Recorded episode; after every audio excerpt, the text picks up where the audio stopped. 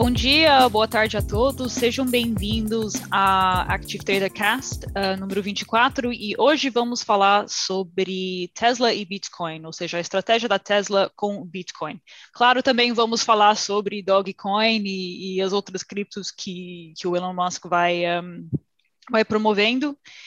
E, um, e hoje temos o Ricardo participando. Para quem assistiu o episódio do podcast do ano passado sobre a Coreia do Norte, o Ricardo também participou. Ele é o nosso analista senior aqui.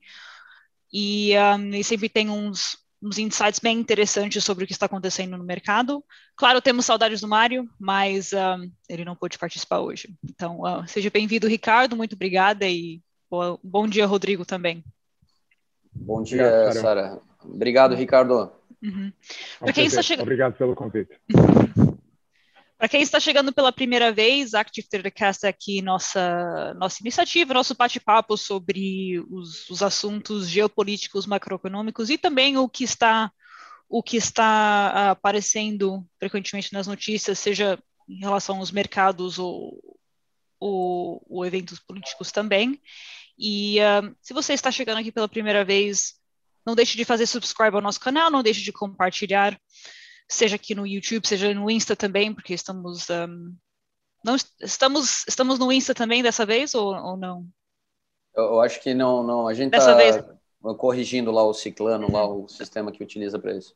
Dessa vez não foi no Insta, mas não tem problema porque quem tem acesso a Insta tem acesso ao YouTube.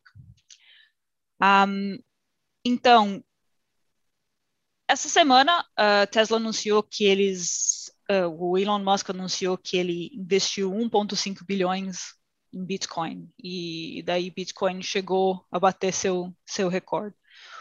Na sua opinião, seja Ricardo ou Rodrigo, qual seria uh, a intenção de, de investir nessa cripto? E, e, também vamos falar um pouquinho sobre Dogecoin também, porque por mais que o Elon Musk disse que era, era uma piada, conseguiu, um, conseguiu aumentar o preço de, dessa cripto também. Por favor, Ricardo, tu é o nosso convidado. Ok.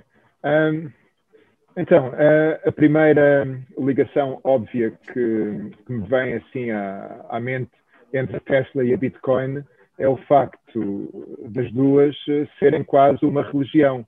Uh, ou seja, o, o Elon Musk um, tem muitos seguidores, é quase, é quase um culto, o culto do Elon Musk. Tudo o que ele faz, tudo o que ele toca, transforma-se em ouro. É um pouco o rei Midas do, do século XXI. Um, é um homem com, com uma reputação que, que o precede, já teve muito sucesso, como sendo um dos fundadores da, da PayPal, agora com a Tesla, um, também com, com a sua companhia de exploração uh, espacial um, com, e, com outros, e com outros interesses no mundo dos negócios, e é uma das pessoas, um dos líderes, um dos líderes do mundo dos negócios uh, mais conhecido e, e, sem dúvida, um dos que tem mais sucesso, mesmo neste momento, a sua fortuna uh, estima-se que seja a maior uh, em todo o mundo. Uh, por isso eu penso que a ligação aqui entre a Bitcoin e a Tesla, há logo esta coisa óbvia que surge, que é o facto das duas serem um pouco uma religião. Um, e as duas, por serem religião, alimentam-se da fé daqueles que nelas acreditam. Um, nós vemos que a Tesla eh, tem um valor, eh, uma capitalização em mercado que é em muito superior a qualquer outro fabricante automóvel neste momento, talvez com exceção da Toyota, uh, mas isso não é um reflexo do sucesso que ela tem enquanto fabricante de automóveis, é um reflexo da fé que os investidores têm no futuro valor da Tesla. Um, e a Bitcoin é a mesma coisa. A Bitcoin, se formos a ver bem, uh, não tem um valor intrínseco, não é como o ouro, por exemplo, que tem um valor intrínseco, pode ser utilizado em joalheria, aplicações industriais, etc. Uh, a Bitcoin não passa de umas linhas de código, uh, mas que, no entanto, continua, continua a ser depositária de fé dos investidores. O certa forma, até choca um pouco e faz lembrar aquela febre das tulipas que aconteceu na Holanda no século XVII. Se formos analisar eh, com mais, um bocadinho mais de profundidade, a Bitcoin não serve para fazer pagamentos em larga escala, porque o máximo de transações que podem fazer em Bitcoin por minuto, por segundo, aliás, são salvo erro, 25, 5 transações, aliás, por segundo, enquanto, por exemplo, a Visa transaciona 25 mil por segundo. como eu dizia, não tem qualquer valor intrínseco. Uh, mesmo a nível do sigilo e de permitir uh, efetuar transações sem que as pessoas se apercebam delas, isso é um pouco um mito, porque a tecnologia Bitcoin deixa um rastro e é muito fácil depois identificar todo o trajeto de transações de uma determinada Bitcoin. Por isso não há nenhuma razão verdadeiramente para, para este interesse na Bitcoin. É a fé a fé, tal como na, Tesla. Então penso que para o Elon Musk uh, faz sentido estar a investir no ativo como a Bitcoin, porque enquadra-se bem dentro da sua filosofia de profeta de um futuro promissor em que todas as suas aventuras no mundo dos negócios e do, da especulação e do investimento irão um dia dar frutos. E os seus seguidores acreditam, por isso cada vez que ele faz um tweet, como fez about a, a Dogecoin, por exemplo, nós vemos que há um grande salto que resulta então desse interesse especulativo do, dos seguidores do, do, líder do culto, do, do Elon Musk. Eu gostei, gostei muito da, da, da, forma como tu colocou, Ricardo. É, é inegável tudo isso, mas é, é, é, interessante que ainda assim a gente vê já muitas pessoas de dentro da, do mundo das finanças trazendo já uma, uma noção, né, é, assim, como se, se houvesse esse valor intrínseco, né? Eu vi, eu vi o próprio Elerian, né, quando saiu a notícia da Tesla, que ele, que, que ele comentou que era inegável que passou a ser uma forma de pagamento e que podia ser interpretado como um, um, né, uma opção de investimento. A gente viu que, que no, no último ano, né, tentou se dar o status de reserva de valor, né, muito atribuído ao ouro e ao dólar, para a própria Bitcoin. E, e, e, no mundo que a gente vive aí de, de pandemia e de, de, uma realidade de juros baixos, é, vários players né, é, tradicionais, é, não, não só uma Tesla, né, também acabaram tomando posições significativas é, em bitcoins e, e altcoins, né, é, é, opções aí de criptomoedas. Será assim, né? Porque para ser sincero, Ricardo, eu, vejo eu, como tu vê, tá? Eu ainda sou, sou muito cético. É, também acho que existe um, um que messiânico por trás de ambos. É, mas, assim, é, de que forma a gente pode interpretar o movimento desses agentes mais tradicionais que, que acabam também por embasar né, essa, essa crença?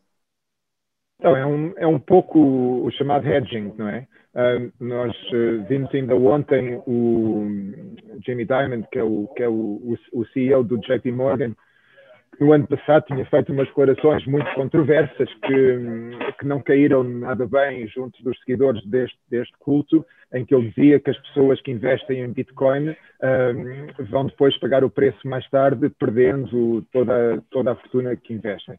Um, e ele ontem veio dizer que afinal uh, tinha se precipitado ao dizer aquilo, que não é bem assim, mas que ainda está, ainda está à espera para ver, mas, é, mas que é bastante possível que ele estivesse errado. Um, repara, Rodrigo, Sara, nós vivemos numa época em que a racionalidade parece ter um, saído um pouco dos mercados, ou melhor, criou-se aqui o, quase uma nova dimensão nos mercados em que certos ativos uh, desafiam as leis da lógica e do bom senso, como vimos a semana passada ou há, ou há duas semanas com, com, o GameStop. Tínhamos visto já no princípio do ano com as ações da Hertz, por exemplo, que é uma empresa de aluguer de automóveis americana que estava em insolvência, mas que uma vez mais um, um destes fóruns de investidores de retalho no Reddit decidiu que seria a altura de investir. É um pouco como a Dogecoin, digamos assim, uma brincadeira mas a brincadeira, quando uh, ela é amplificada através destes canais que têm milhões de seguidores, mas acaba por ter impacto uh, no mercado. E eu penso que os atores mais sérios, entre aspas, uh, tradicionais, os tradicionais opinion makers dos mercados, neste momento encontrou-se numa situação complicada em que já não há bastante tempo para dizer ah não, isto não é nada, isto é só fumo e daqui a nada isto vai, isto vai acabar por esvaziar o balão.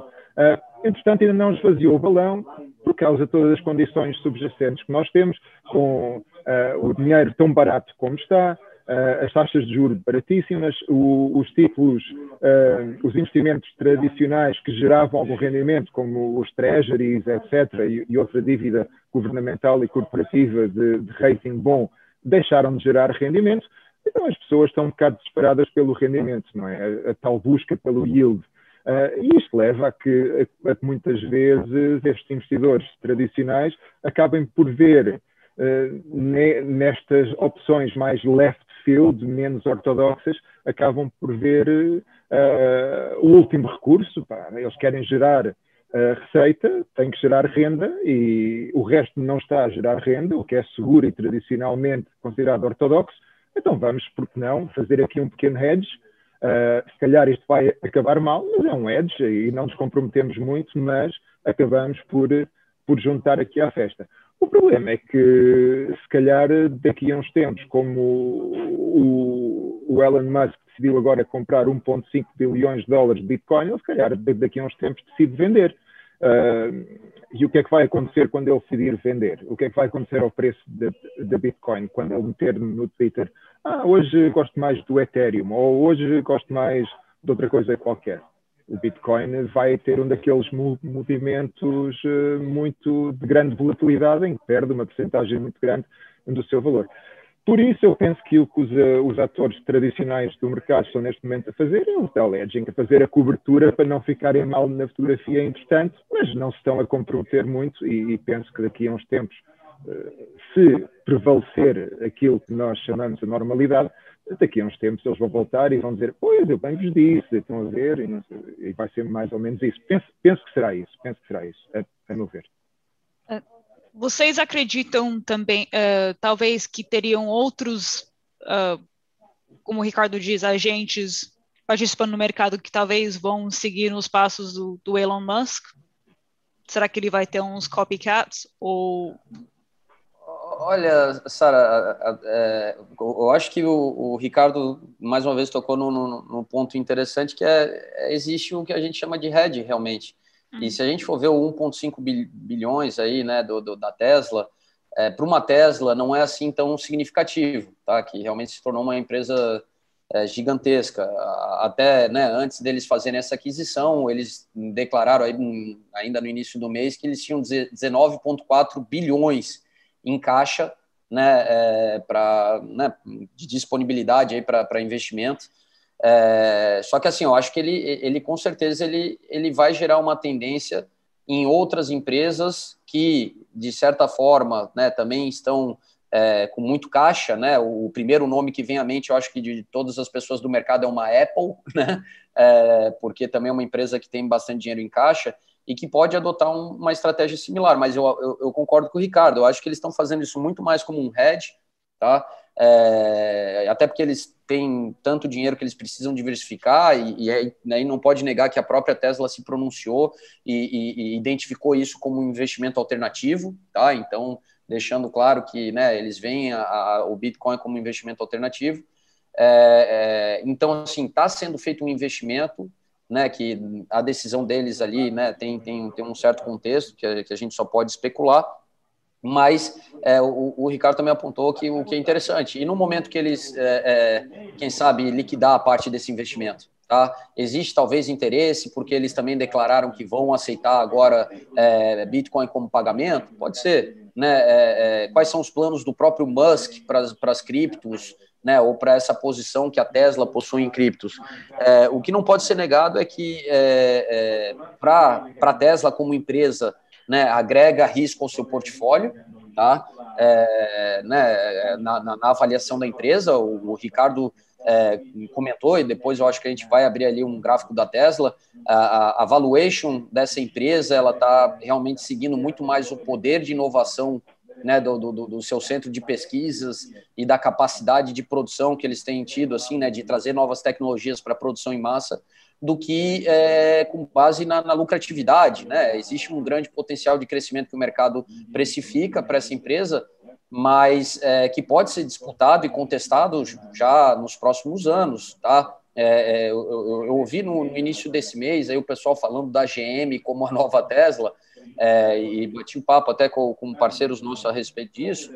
E, e, assim, a gente sabe que a GM de uma hora para outra conseguiu acelerar bastante né, o desenvolvimento da tecnologia elétrica, né? Ela que é uma empresa tão representativa da, da indústria de, né, de hidrocarburantes, né, de, de, de tradicional uh, automotora. E que, e que pode sim, quem sabe, ser uma ameaça para uma Tesla dentro desse mundo que ela, que ela é pioneira e, e que todo o mercado vê ela como um, um líder difícil de ser alcançado. Então, é, é eu acho que eles devem ser copiados, tá, Sara? Mas é, dentro de uma estratégia é, de disponibilidade alta, de ter que diversificar, de olhar, quem sabe, para isso como um hedge é, mas é, eu acho que o mercado, ele, ele né, fora a empolgação inicial, vai saber é, precificar da forma certa isso dentro do balanço de uma empresa. E, e eu acho que outras empresas vão, vão começar a, a, levar isso em consideração né, antes de fazer essa decisão. Uhum.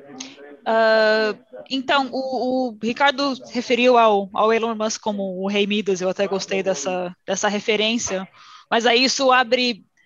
Uh, daí eu me faz pensar na frase heavy is the head. Então, de certa forma, ele tem, por mais que ele possa dizer que, pronto, Bitcoin já é uma criptomoeda mais estabelecida como um ativo de, de investimento, mas aí a gente viu o que aconteceu as, uh, nas últimas semanas com a, a GameStop, por exemplo.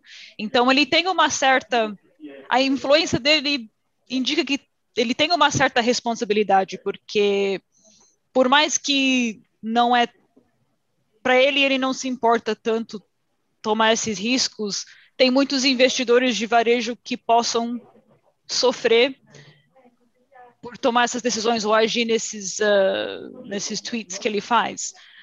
Daí abre o discurso, chama uma atenção aos reguladores. Você acha que em quanto tempo vou chamar a atenção para eles intervenirem mais no mercado de criptomoedas, que já é um ativo menos regulado? Então, esse é, esse é, um dos riscos do, do, investimento em criptos e em Bitcoin. Um, do, um dos riscos inerentes a, a, esse tipo de investimento. Bom, investimento talvez não seja a palavra apropriada, eu diria especulação.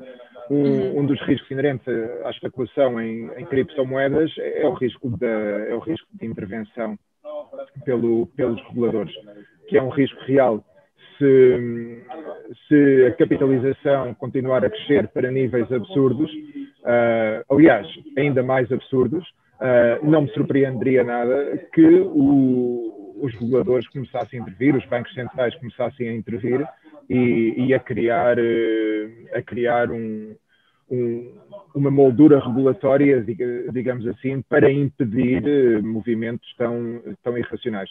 Por esse motivo, por esse motivo, e, e, voltando só um passo atrás à pergunta que fizeste antes, um, eu estou de acordo com, com o que o Rodrigo disse e, e queria só juntar o seguinte.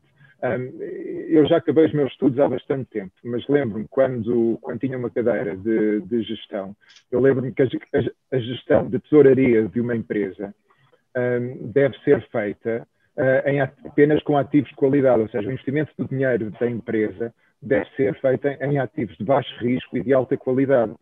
Um, eu não penso que o Bitcoin seja um ativo de, de, baixo risco, é um ativo de alto risco. Basta ver uh, a volatilidade do preço, que, que, ganha e perde 10% às vezes em minutos, um, e isto não é um ativo seguro. E depois, ao nível da qualidade, também penso que não tenha qualidade porque não tem qualquer valor intrínseco. Um, por isso, eu penso que se começar a haver uma cada vez maior tração uh, e cada vez mais players a virem atrás deste tipo de ativos que, que enche ainda mais a bolha, eu penso que sem dúvida vamos assistir uh, à intervenção dos reguladores e, como eu dizia, isso é um risco. E quando o regulador intervir, nós vamos ver que isso vai ter um impacto muito forte no apetite por este tipo de ativos. E muitas das pessoas que compraram quando o preço estava bem lá embaixo vão ver, ok, o regulador interviu, a altura de sair. E quando o regulador intervir e essas pessoas saírem, uh, vamos ver que o preço vai dar uma cabalhota muito grande. E quem vai acabar por se queimar vão ser os pequenos investidores que talvez estejam menos avisados e tenham menos percepção do que se está a passar e só vão saber quando, quando o acontecimento surgir nos cabeçalhos do, do, dos jornais. Um, e isto é um grande risco. Por isso, uh, Sara, eu diria que não me surpreenderia nada que daqui a uns tempos viéssemos a ter aí os primeiros ecos, tivéssemos a ter aí os governadores de bancos centrais a começar a falar sobre os riscos inerentes à negociação deste tipo de ativos, a possibilidade, que neste momento ainda é remota, mas de destabilizar, de certa forma, até o sistema financeiro, colocar em dúvida a legitimidade do sistema financeiro, etc. Por isso, sim, vejo isso como uma possibilidade real. Até se eu pudesse só complementar, Ricardo, eu, eu, eu, falou muito bem, né? Essa coisa de, de uma empresa, né? O trabalho da tesouraria, é, é, mudar o foco da empresa. Pô, a Tesla ela produz carros, tecnologia, né? Se daqui a pouco ela quiser produzir foguete junto com a SpaceX, tudo bem, é compreensível, é no ramo da engenharia, da inovação. Agora, a empresa, né, que, que é uma empresa de carros, começar a ter ganhos financeiros é onde sempre morou o risco. Casos do passado existem vários. É, eu, eu, lembro muito dois no Brasil, né, que foram problemas cambiais, duas empresas grandes, que era a Aracruz e a Sadia, né, que na época que tinha um real valorizado, pós-crise de 2008, é, as empresas começaram a ter ganhos cambiais, porque elas eram exportadoras, importadoras, e aquilo começou a ser significativo para o resultado da empresa. E os financeiros dessa empresa né, entraram naquela de, olha, a gente sabe fazer isso, e uma tomou um tufo de né, 2,3 bilhões, a outra de 2,7 é, e tiveram que ser resgatadas, né? Então, às pressas. É, e, e, teve um caso até que, né, vendo sobre essa coisa do, da, da Tesla e do Bitcoin, que eu achei interessante, porque tem uma empresa da Virgínia aqui, até separei, tá? MicroStrategy Inc. se chama, tá? É, que ela, ano passado, ela comprou, tá? 1,15 bilhões em Bitcoins, e que agora está a mídia aqui trazendo essa notícia de, olha, essa empresa MicroStrategy é, conseguiu de 1,15 transformar em 3,16 bilhões essa posição em bitcoins. Poxa, pessoal, é, é, é, não sei o que faz essa MicroStrategy, mas não me parece nem um pouco prudente, porque, como foi para 3,16 bilhões, podia ter sumido do mapa aquele 1,15 bilhões. Né? E eu acho que essa MicroStrategy ela deveria focar os recursos que a empresa tem em tesouraria né, para fazer face aos desafios de crescimento sustentável da empresa junto ao seu foco, né? É, ou, ou, se quiser diversificar, tudo bem, mas então desenvolva um departamento de, de criptos que daí vai lidar com aquilo de uma forma mais, mais apurada, que me parece né, que, que talvez não, não seja o foco da tesouraria daquela empresa realmente em investir, especular financeiramente. Eu acho que o risco está tá bem aí. E o Banco da Inglaterra e a, e a FCA inglesa, né, a gente que tem muita ligação com eles, a gente sabe que a postura deles tem sido bem extrema anti criptos, né? O, a, a, assim, não só a gente viu ali por parte da FCA o banimento né, da negociação de qualquer derivativo né, com, com base em, em, criptoativos, né, mas o próprio Andrew Bailey, que era ex-FCA e agora né, o governor ali do Bank of England, ele, ele deixou claro ali que, né, recente, até foi, eu acho que foi depois aí da, da, do anúncio da Tesla, que ele falou que aquilo que o Ricardo já falou, eu não vejo valor intrínseco, tá? Pode existir valor extrínseco porque as pessoas querem, vão atrás e, e existe demanda, tá? Agora, intrínseco, não. E ele continua defendendo que ele acha que o Bitcoin é perigoso porque a pessoa ela pode se ver sem nada de uma hora para outra, né? É, então, eu, eu acho que, que, que, o que os reguladores eles vão realmente começar a se movimentar é a partir do momento que isso tiver é, consequências maiores para o varejo, mas também para o lado corporativo, né? É, que, que é, numa situação como essa da Tesla, que tu perguntou se deve, poderiam ter copycats, é, eu acho que terão, sem dúvida, principalmente essas empresas tocadas por pessoas muito inovadoras, né? Que também querem se conectar, se sentem elas próprias Elon Musk, é, e, e, e, talvez pode não ser prudente, né? É, lógico, o que ficou muito no ar, que até o que a gente está conversando aqui hoje, o que, que eles viram em comprar esse Bitcoin? Eu vejo muito, quem sabe, a coisa do Red, a, a coisa messiânica do Musk, e quem sabe eles também estão vendo aí uma, uma possibilidade de realmente adotar, é, né, como, como uma, um, vamos lá, uma moeda para compra dos seus produtos, e talvez isso é uma das estratégias de, de serem um dos primeiros a aceitar isso de uma forma global. Até eles têm vantagem em relação às outras montadoras, porque né, a, a rede comercial deles é uma rede própria. Né? Então, eles, é diferente das montadoras tradicionais, onde os dealerships são independentes, né, e você tem uma maior resistência dos seus parceiros de aceitar Bitcoin para aquilo, eles conseguem estabelecer essa política. Então, pode ser isso também, essa visão mais né, é, inovadora de ser um dos primeiros, mas a Tesla é a Tesla. Né? É, é, eu acho que outras empresas elas têm que ser muito mais cautelosas se decidirem por usar recursos em tesouraria para comprar aí né, qualquer tipo de cripto, né, seja Bitcoin ou qualquer outra criptomoeda.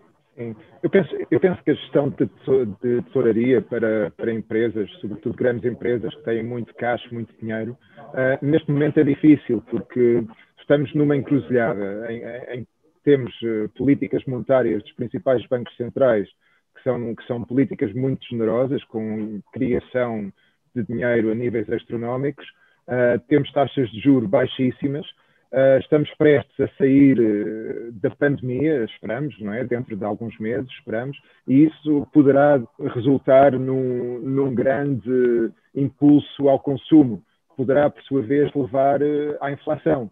E então, empresas que neste momento têm, têm caixa, têm, têm dinheiro, sentem essa pressão de ter de fazer a cobertura desse risco, da possibilidade do ressurgimento da inflação, digamos assim e então investir num ativo uh, que não estaria sujeito uh, a esta dinâmica que eu referi das taxas de juros baixas e da política monetária uh, muito generosa, faria sentido. Esses ativos tradicionalmente foram o ouro, por exemplo, ou, ou títulos de tesouro não não de tesouro americano, mas, mas dívida, dívida de bom rating que continua a gerar algum, algum rendimento.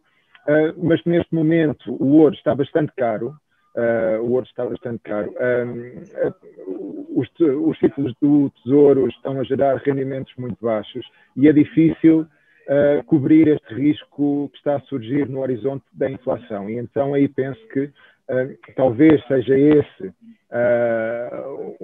um dos. Um, o raciocínio por detrás da utilização que poderá levar outras empresas a vir a utilizar também a Bitcoin uh, para investimento de tesouraria, mas continuo a achar que o risco, o nível de risco, uh, é muito elevado e, e, como o Rodrigo dizia e como o Andrew Bailey disse, uh, Bitcoin não tem qualquer valor intrínseco, aliás tem, mas é um valor intrínseco negativo por causa do custo ambiental, se levarmos isso em conta, não é? porque fazer o mining de Bitcoin uh, é muito, muito exigente colocado. em termos de consumo de energia, por isso uh, o, o, valor, se formos atribuir o valor, o valor, uh, um valor à Bitcoin, será um valor negativo, sem dúvida, por isso penso que não faz sentido, mas neste novo mundo em que nós vivemos agora, sabe-se lá o que é que faz sentido, não é? Com os lei... tops, com isso tudo.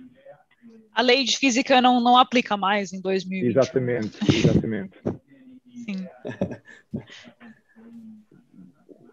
Bom, é, uma coisa que me chamou a hum. atenção aqui, vendo uhum. da, da, Tesla e do Bitcoin, é que, por coincidência, é, a capitalização de mercado de ambas está no, no, nível de 800 bilhões de dólares, né? Tanto o Bitcoin quanto a Tesla, né? Parece até, seria até uma coisa messiânica, né? Falar, olha, não é por acaso, né? Singularidades, singularidades. Singularidades, exato. Mas, assim, eu, eu, eu, eu chamo atenção para isso porque é, é, queira ou não, tá? Tanto para a Tesla, olhando de forma individual, né, para essa informação, é, é, significativo tal capitalização, tanto a gente pensando na Tesla individualmente quanto na Bitcoin individualmente. É, é, é, assim, essa coisa de ir para um trilhão, né? Quando é um normal que veio para ficar, assim, até uma, uma coisa que eu, que eu, que eu penso para a gente discutir, é um normal que veio para ficar é, né, essas novas capitalizações de trilhão, ou realmente é uma bolha que em algum momento a gente pode ver se, se desinflar, Ricardo? Então, uh, eu falei há pouco da inflação. Uh, a inflação, neste momento, é apenas uma ameaça, ainda não é uma realidade. Aliás, o problema neste momento é, é a falta de inflação para, para, as economias desenvolvidas, pelo menos, ou as mais desenvolvidas. Uh, no entanto, uh, temos tido inflação ao nível dos, dos mercados financeiros. Há, há, até uma teoria económica que defende que, que, a inflação ocorre sempre no ponto de injeção. Uh, a injeção, neste momento, ou até agora, tem sido feita, ou pelo menos desde 2008, tem sido feita nos, nos mercados financeiros, com programas de compra de ativos uh, dos principais bancos centrais, que têm incluído, como vocês sabem, até compra de dívida privada, ou dívida corporativa, se preferirem. Uh, e, e então a inflação a, a, que nós temos assistido nos mercados financeiros, com um grande afluxo de capital que é gerado através da, da chamada quantitative easing, ou seja, de imprimir dinheiro, a injeção desse capital gerado pelos bancos centrais tem ocorrido ao nível dos mercados financeiros, sobretudo. Agora começa a haver algum estímulo fiscal, uh, em que, de facto, a injeção de capital está a ocorrer ao nível das famílias, mas ainda está numa fase um pouco incipiente e, por causa disso, nós não temos tido uh, inflação uh, na economia real. No entanto, na economia financeira temos tido inflação e por isso é que nós estamos a assistir a todas estas empresas que agora, como as Apple, as Amazonas, talvez a Tesla, que chegam ao trilhão. Eu penso que sim, uma vez que lá chegamos, vai ser uma tragédia se, se voltarmos a cair para os níveis anteriores? Uh, porque, porque isso, vai, isso vai significar a ruína de muitos investidores e, e, seria, e seria um pouco catastrófico. Por isso eu penso que sim, vai-se vai -se manter e quem sabe até talvez aumentar, porque neste momento com as taxas de juros tão baixas, uh, com as compras de ativos, com o imprimir de dinheiro, uh, a bola de neve continua a rolar pelo Everest abaixo e ainda, ainda vai para aí só nos 6 mil metros. Ainda, ainda há muito para rolar. Uh, vai ser, uh, vamos lá ver onde é, que isto, onde é que isto vai parar, não sei, mas eu não vejo neste momento, dentro das minhas limitações, que são muitas, e, e dentro da informação a que eu tenho acesso, eu não vejo um horizonte para, para o cenário atual. O, o, os bancos centrais continuam com as suas políticas, uh, não há inflação ainda, por isso eu penso que vamos continuar a assistir a esta injeção ao nível dos mercados, vai, vai continuar a, inflacionar uh, o, valor, uh, o valor de capitalização, sim. Não sei o que é, que é que vocês acham, se calhar estão, estão em desacordo, mas eu não vejo neste, neste momento outro cenário que seja plausível. Eh, Sara, Sara, eh, quando vai ser o próximo Big Short aí, Sara, na tua bola de cristal? a minha bola de cristal? não, é que eu... É que eu, eu gostei eu... muito do, do, Everest, tá? Eu acho que também a gente está nos 6 mil metros ainda. Sim, é porque eu, eu lembro que no ano passado, parece que cada, cada Active Trader Cast que a gente fez, cada sessão era tipo mais... Não, vai, vai acontecer, vai acontecer. Não, continua crescendo. Pronto, pandemia crise econômica, crise política, continua. Então. Sim, é, só, Deus, só Deus sabe. Sim, o problema, o problema quando, quando se cria um monstro destes, o problema é, é esvaziar este monstro, porque esvaziar este monstro vai ser uma catástrofe. Vai haver, eh, seria uma hecatombe, seria o impacto que teria agora um, um, choque nos mercados financeiros seria um impacto muito grande, sobretudo uh, levando em consideração o cenário em que nos encontramos, em que há, há muito desemprego por causa da pandemia, uh, há, os governos estão, estão endividadísssimos, uh, apesar do crédito estar muito barato, para tudo tem que haver um limite, não é?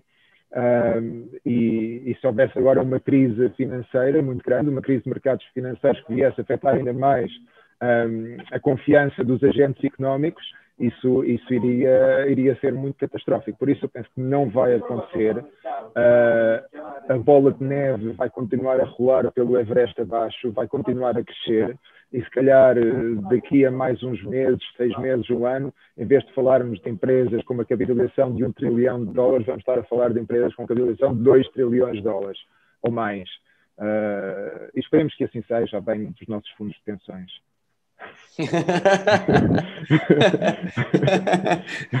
olha, olha aí, cara, agora tocou num ponto aí que, que, que, é sensível, né, cara? Porque, poxa, é, é, é, um bom exemplo de como isso a, a, vem a afetar a economia real, né? Até da, da, das pessoas que tentam se manter com os pés no chão. É, é eu acho interessante porque é uma bolha que está que, que, tá crescendo. É, quando ela vai desinflar, e se vai desinflar de uma forma organizada, ninguém sabe, né? A gente torce para que, que seja possível evitar da bolha, da, da bolha estourar. É, a gente olha para o passado, né? Vamos olhar aquela última grande crise, é, a gente viu que estava, né? Foi uma situação de bolha no mercado hipotecário norte-americano que ninguém viu se criar. Bom, alguns viram, né? É, mas quando todos né, se deram conta já era tarde e, e, e, né, e o esvaziar acabou indo para a explosão quando tivemos a situação do Lehman Brothers, né? É, sendo que né, aquilo já foi depois da coisa já está clara. Eu, eu, lembro muito que, que a fumaça veio ainda em 2007, tá? É, é, é interessante a memória que eu tenho da época. Eu já estava né, já tinha, já estava acompanhando bastante o mercado financeiro. E eu lembro que em 2007 já veio um fumaça. A própria mídia já falava: olha, o mercado hipotecário, o mercado hipotecário. E depois foi um, um, né, uma coisa em sequência, né? Março de 2008, Bear Stearns, adquirido pelo JP Morgan às pressas, e, e, bom, o efeito dominó, né? É, é, o, o, problema é que na, naquele momento os bancos centrais eles tardaram a, a, a, se envolver. O problema é que agora eles são os atores dessa bolha. Exato, né? exato, exato, exato, exato. Exatamente. Eu penso que a grande, a grande diferença e, e talvez resulte da lição que os bancos centrais aprenderam em 2007, em 2008, 2009, a grande diferença é essa é que os bancos centrais agora entraram a matar desde o princípio. Aliás, a Fed, se hoje falamos em bolha nos mercados financeiros e estamos a falar de capitalizações de trilhão de dólares, uh, é porque a Fed interveio em março e abril e, e criou, ao começar a comprar dívida corporativa, basicamente criou um chão, criou um chão que, que garantiu que aquelas empresas que tinham alguma dificuldade e cujo valor em bolsa poderia vir a sofrer por causa disso, teve ali o chão garantido pela Fed, a continuação de, de acesso a financiamento, que, que, garantiu que foi o primeiro a sustentar, que depois, a partir daí, começou a crescer outra vez. Uh, penso que isso uh, influiu muito na confiança dos investidores, saber que a Fed uh, estava a comprar dívida corporativa foi importantíssimo. E depois tudo o resto que eles fizeram, é claro, que deveriam ter feito em 2008. E, aliás, uh, a lição que se aprendeu uh, em 2008, que os bancos centrais aplicaram, também há outra lição que parece que, embora não tenha muito a ver com o que estamos aqui a discutir, mas há outra lição que também é importante notar. É que os próprios governos, a nível da fiscalidade, Uh, na sequência de, da crise financeira de 2008, uh, reagiram com austeridade, ok? Por causa do medo da inflação, re, reagiram com muita austeridade e com cortes a todo o nível.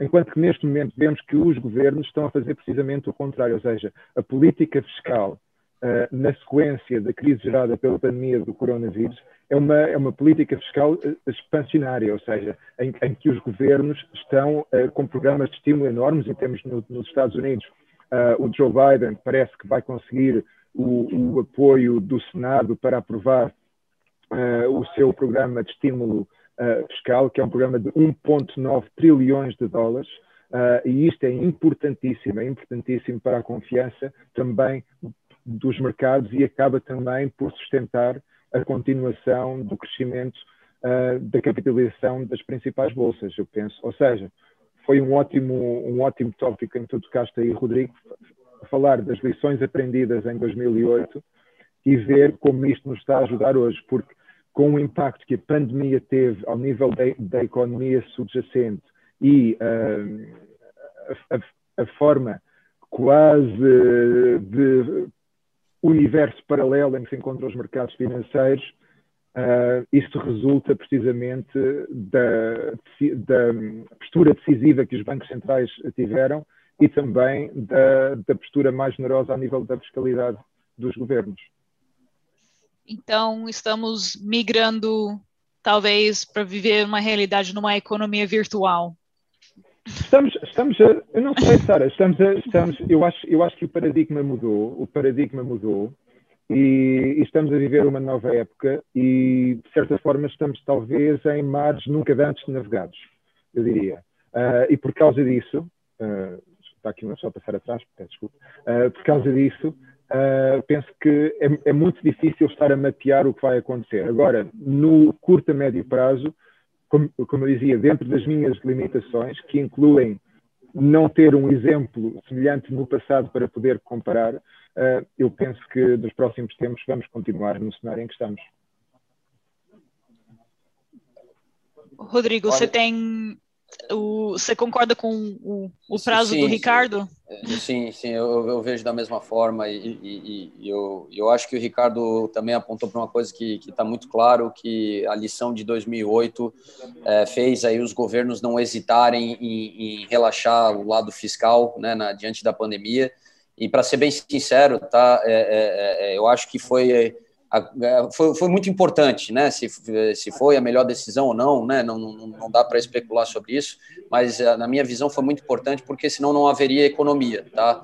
É, é, a, própria austeridade que foi aplicada, né? Depois de 2008, ela estava é, custando, né? Sobre é, o crescimento global, né? Já já se passavam 10 anos da crise e ainda a gente via aí todo um lado apático né, dos índices de inflação ao redor do mundo, né, não é à toa que o QE ali continuava torto e direito, porque né, a, a, os preços não reagiam, os mercados, é, alguns estavam conseguindo entrar numa trajetória de, de, de, retorno ao crescimento, mas ainda um crescimento apático, né, sempre lógico, existem exceções, né, a China sempre fugindo à regra, mas, mas é, é, eu acho que assim, é, não é uma realidade virtual, é uma realidade é, na minha visão, paralela né, a, a tudo aquilo que, que, que, que era o normal para a gente e que não, não será mais né, é, normal uh, uh, é, ao que tudo indica.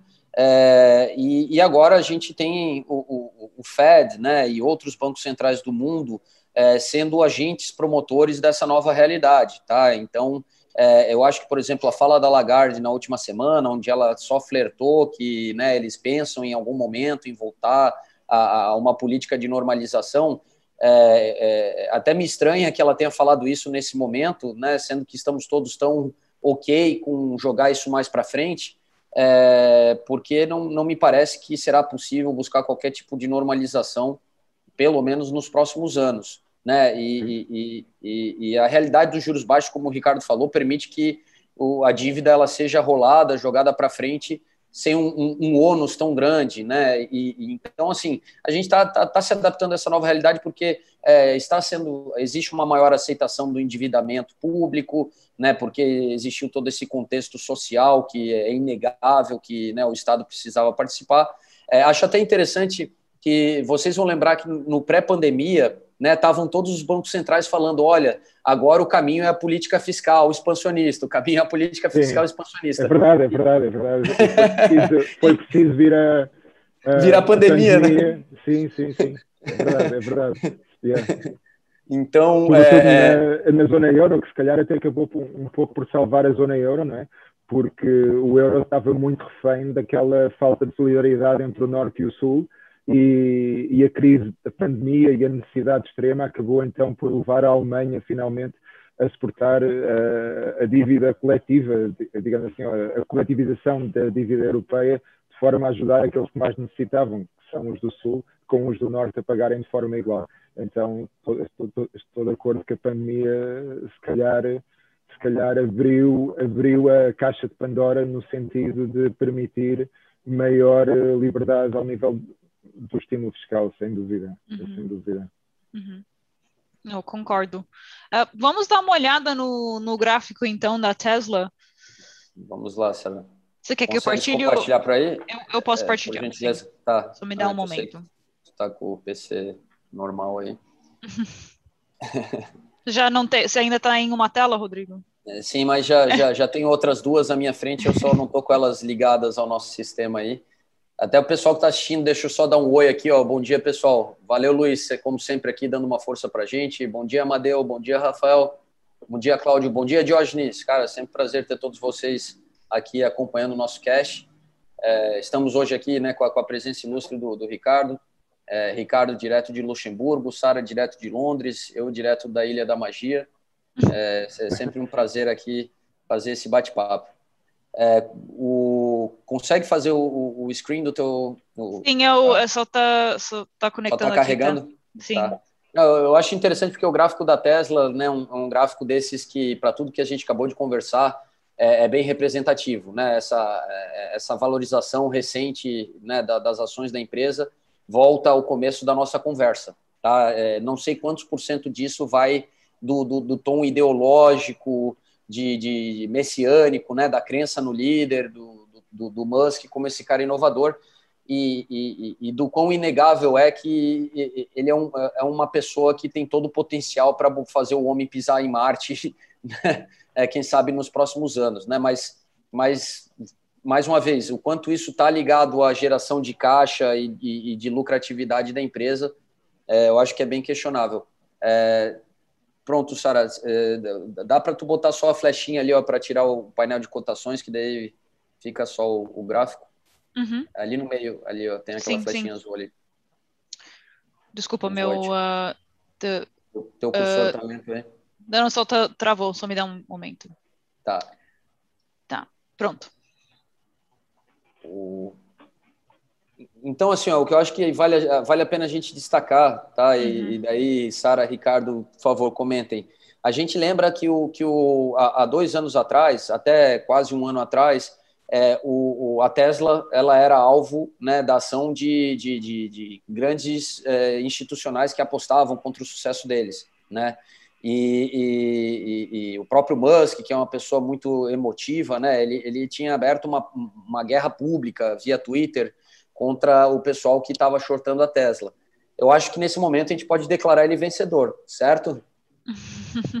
Sim, um, neste momento sim, neste momento sim, sem dúvida. Eu lembro-me mais ou menos há uns 18 meses, eh, talvez um, um pouco mais, quando o Elon Musk eh, foi multado, ou melhor, acabou por não ser multado, mas, mas pagou, fez um settlement com, com o regulador americano depois de, de ele ter feito um tweet a dizer quando chegasse a um número que agora não, não me lembro bem, mas era, acho que era tipo 411, uma coisa assim. 420, 420. Ele até fez uma brincadeirinha exato, com 420 aí. É. Exato, que é um número que também tem outras conotações, como alguns saberão. Um, e, e, eu lembro-me disso, e, e, se formos a ver, e nessa altura falava-se muito da luta entre, o, entre os short sellers e o, e o Elon Musk, e como, ele, e como eles, e havia muita animosidade. Até os short sellers depois processaram o Musk e tudo uh, por causa desse tweet em que ele estava, na verdade, a dizer às pessoas: olha, se comprarem agora e se chegar a 411, depois eu vendo isto tudo e pronto, enfim. O, o, que é, o que é um bocado, era quase como dar insider information às pessoas. Um, sim, neste momento, neste momento ele está a vencer, mas como nós dizíamos há pouco, um, o valor da Tesla não tem a ver com, com a performance da empresa no seu core business, ou seja, que é a venda, a construção, distribuição e venda de carros, não é isso, carros elétricos, não é isso, é, tem, tem a ver com uh, a fé especulativa que os seguidores do Elon Musk, vamos lhe chamar assim, têm nele e têm, e têm em todas as empresas em que ele está, que ele está ligado. Uh, penso que não faz muito sentido que a Tesla sozinha valha mais do que a Volkswagen e, e que a General Motors e que mais não sei quantas juntas não faz muito sentido. Uh, no entanto, olhando para o futuro, uh, as pessoas têm fé de que a Tesla venha a ser o líder, o líder absoluto neste, neste campo, e é isso que está a acontecer.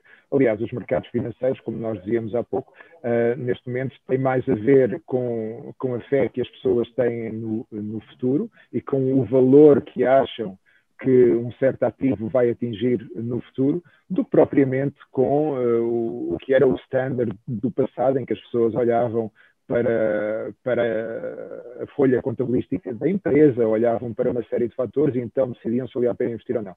Agora mudou um bocadinho e, e sobretudo as empresas da área da tecnologia, as empresas mais inovadoras, uh, elas têm um elan especial que tem a ver então com com, por, serem, por serem empresas inovadoras, atraem talvez muitos dos investidores mais jovens, os chamados millennials e até a geração, a geração Z, que, como sabemos, o retalho cada vez tem mais peso e estima-se que neste momento sejam já 25%, 25% da, do, do, volume de transação no, nos Estados Unidos, nas bolsas, seja retalho uh, e muitos deles pessoas jovens, uh, e este tipo de empresas atrai a atenção dessas pessoas.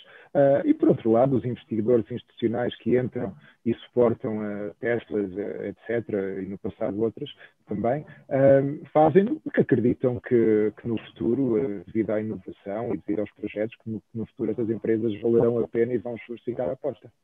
Uhum. Olha, e... pode falar, desculpa, vai, vai lá, Sara. Não, só, só tocando no ponto que o Ricardo fez sobre tipo mais pessoas novas uh, e o investimento de varejo, que, bom, particularmente no último ano aumentou, já era uma tendência que, que já estava aumentando, mas no último ano aumentou, porque agora as pessoas têm mais tempo para pensar em investimento, agora está surgindo o, eu não sei por quanto tempo vai durar, mas a moda de meme, meme investment, que nas últimas duas semanas Sim. o que o, o Game, GameStop foi uma boa, foi um bom exemplo disso. É, é.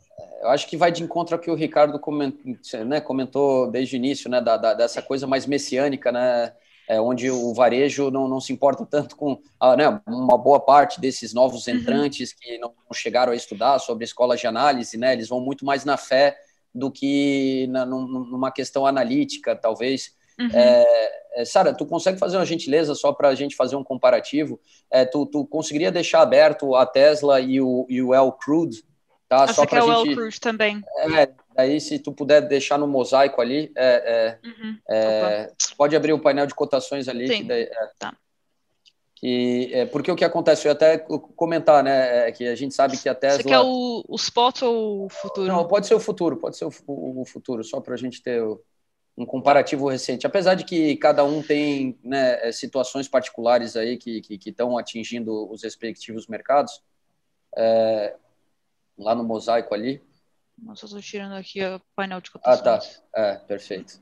Uhum. O, o, tá o, que eu ia dizer, porque assim, a gente sabe que daí a Tesla, né, ela, ela é bem antagônica com, com o mercado de petróleo, né, ela representa essa inovação da, da matriz energética, principalmente dos veículos, é, é, e, e, assim, a gente sabe que a pandemia, né, não a Tesla em si, acelerou né, essa, essa é, é vamos lá, essa matriz energética para pro, os veículos, lógico, a gente já, já fez isso, conversa a respeito disso, né, se seria o fim do petróleo, é, que existem estimativas aí de, da demanda cair a partir de 2030, é, é, países que estão virando 100% elétrico, né? A Noruega é o primeiro exemplo.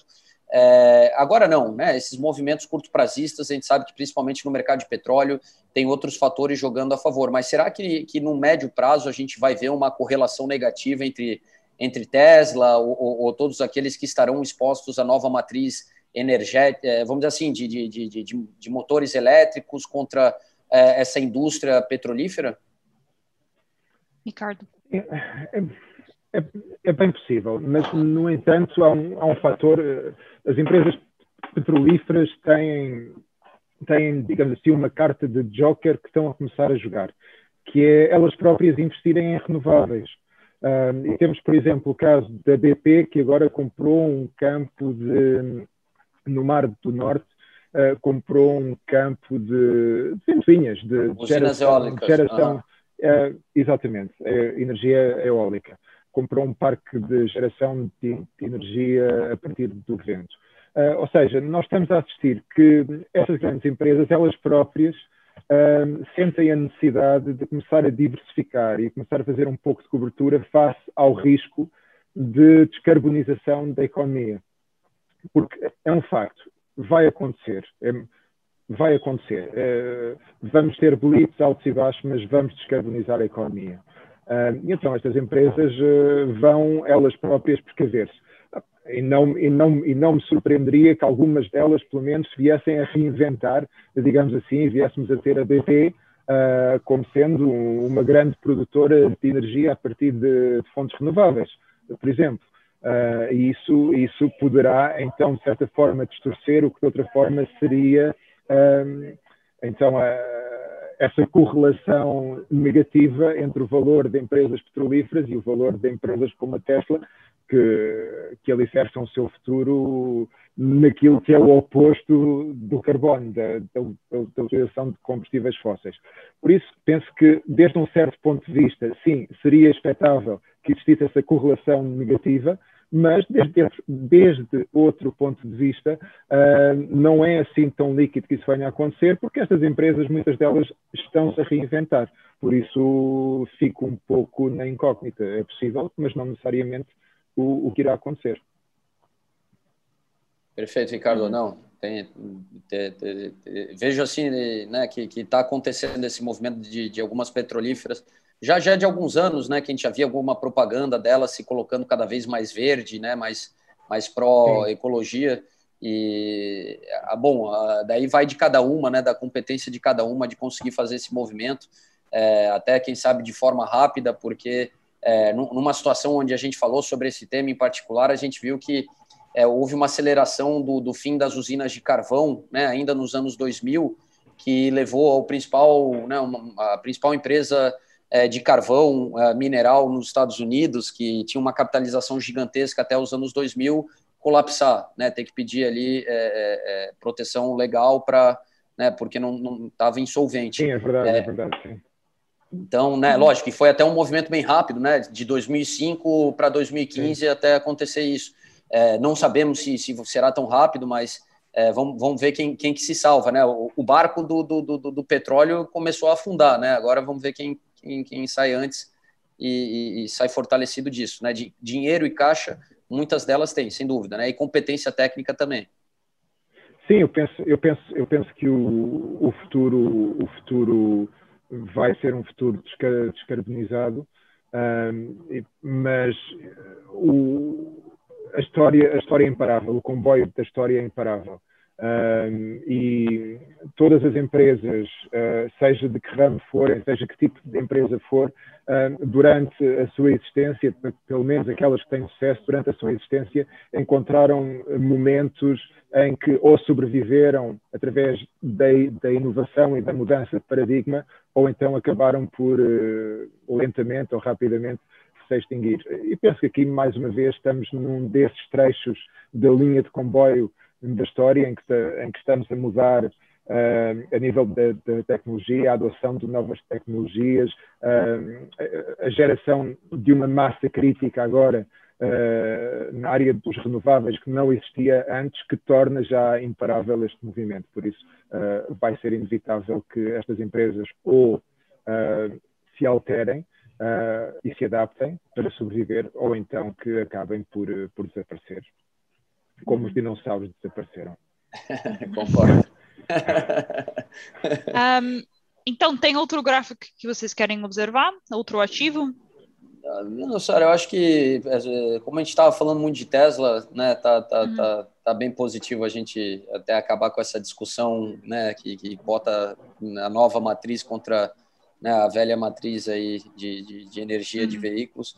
É, é, eu acho que só uma coisa que, que, que ainda está a favor aí da, das petrolíferas é que é, ainda existe algum caminho até a gente ver navio e avião elétrico, né? A gente já ouve falar de projetos em estágios avançados de, de, de, né, de, de desses, desses meios de transporte também se tornarem elétricos mas ainda não é uma coisa que, que, que, já possa ser substituída, né? Então eles ainda têm certos mercados que, que, que, os elétricos vão ter que conquistar. Sim, é verdade, e mesmo, e mesmo a nível da geração de energia, há países que ainda estão a investir eh, de forma bastante massiva na produção de energia a partir do carvão, como por exemplo a China, que continua a construir eh, centrais elétricas que utilizam o carvão para gerar eletricidade. Um, repara, vai ser, uh, não vai ser um processo da noite para o dia, como tu disseste, Rodrigo, vai ser um processo uh, gra gradual, mas o tal comboio da história, a marcha imparável do tempo, uh, está, está a avançar. Estamos, estamos, na, estamos na antecâmara de um, um mundo novo, se vocês quiserem, Uh, e, e, não há, e não há volta a dar, não há, é impossível voltar para trás. Uhum. Concordo 100%, Ricardo. Penso, penso, penso, que, relativamente ao que tu disseste agora, de ainda existir uh, uma certa tábua de salvação devido à aviação e, e à indústria e à indústria da navegação um, não utilizarem uh, renováveis ainda por, causa das baterias não serem ainda suficientemente eficientes, etc. Uh, penso que isso será talvez mais uma década se a tecnologia continuar a avançar ao ritmo que tem, a que tem avançado, será talvez mais uma década até que existam baterias uh, que permitam armazenar suficiente quantidade de, de, energia e também a, a, otimização do design das naves, etc. Isso tudo vai continuar a avançar também. Uh, penso que esse vai ser o caminho. É, é, até agora tu me faz pensar uma última coisa, Ricardo. A NASA tentou, tentou, tentou e nunca conseguiu fazer um foguete pousar, né?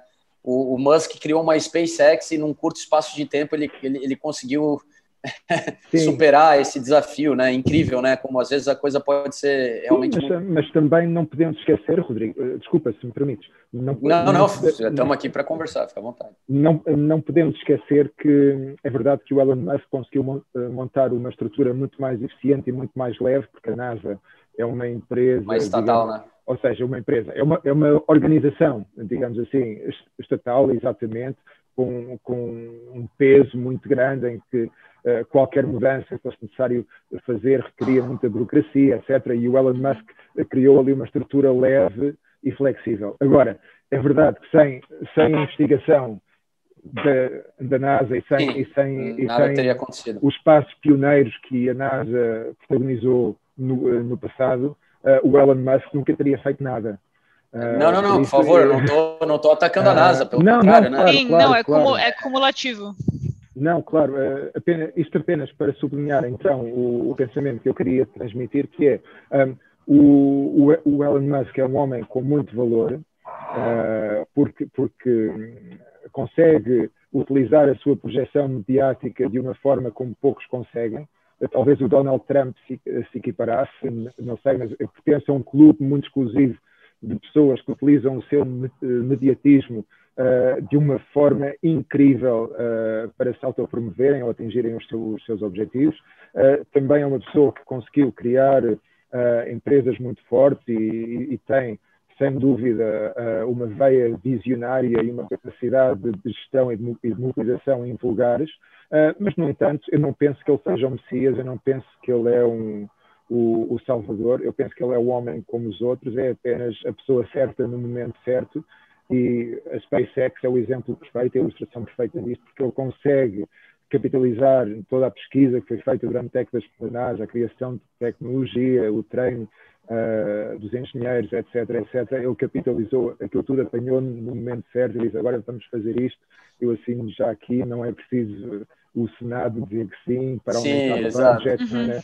Pronto, e, e, e basicamente é isso. Uh, por isso por isso, vamos dar o valor às pessoas, mas não deveríamos ver as pessoas que têm valor como sendo super-homens. O super-homem não existe, uh, ninguém nos vai salvar. Uh, vamos ter cuidado com o Bitcoin, uh, vamos estar atentos ao, ao, ao, que realmente se passa e vamos tentar filtrar um bocadinho mais esta febre que temos no, no, nas redes sociais, que temos na informação mainstream, também vamos tentar filtrar isto e manter os pés na terra para evitar dissabores no futuro, diria. Uhum. Eu diria que o, o Elon Musk é não necessariamente um super-homem, mas eu acho que mais um anti-herói. Eu acho que muitos, muitos uh, olham para ele mais assim. Tem uma certa ideologia associada com, com com ele, com, com a Tesla, mas eu concordo que, por final das contas, investimento é investimento, não é uma ideologia. Então, deveríamos, uh, como você disse, filtrar. Pé no chão sempre. Eu acho que o termo pé no chão ele resume muito né, a coisa de não heroizar ninguém, de, de manter sempre a cabeça no lugar. E, e, eu concordo, tá? Eu sei que muita gente que está com o pé no chão está chateada porque está se vendo contrariada pelo mercado, mas cada um tem que né, ter suas decisões de acordo com seus princípios e, e, e, visão de mundo. Eu acho que é mais isso. Tá, tem gente que é tomadora de risco e depois vai tomar um tombo, mas estava né, preparada para aquilo. O problema é, é, é, é, querer fazer aquilo que você não se sente confortável. Né? Eu vejo muito dessa forma. Uhum. Então, acho que é um. Estou de acordo acho que é um bom ponto para a gente encerrar a sessão, a sessão de hoje. Ó, só não disse bom dia. Bom dia, Luiz. Bom dia, Clayton. Um, que, que eles uh, falaram bom dia. Uh, e, bom, muito obrigada, Ricardo, por participar uh, dessa vez. Com certeza uh, queremos que você participe em, em, outros, então fique atento. Seu, seu convite está no correio para os próximos. eu, é, eu é que vos agradeço o convite e é sempre com muito gosto. Obrigado. Sim, não. Obrigado mesmo, Ricardo. Seus, seus, insights são muito, são muito interessantes, com certeza. E, uh, bom, muito obrigada a quem pôde participar, quem estiver assistindo a gravação depois. Estamos aqui todas as quintas. Fiquem atentos à nossa programação de lives, pois, uh, pois temos várias. E uh, esperamos ver vocês a semana que vem. Obrigado, pessoal. Até o nosso próximo encontro. Obrigado pela audiência.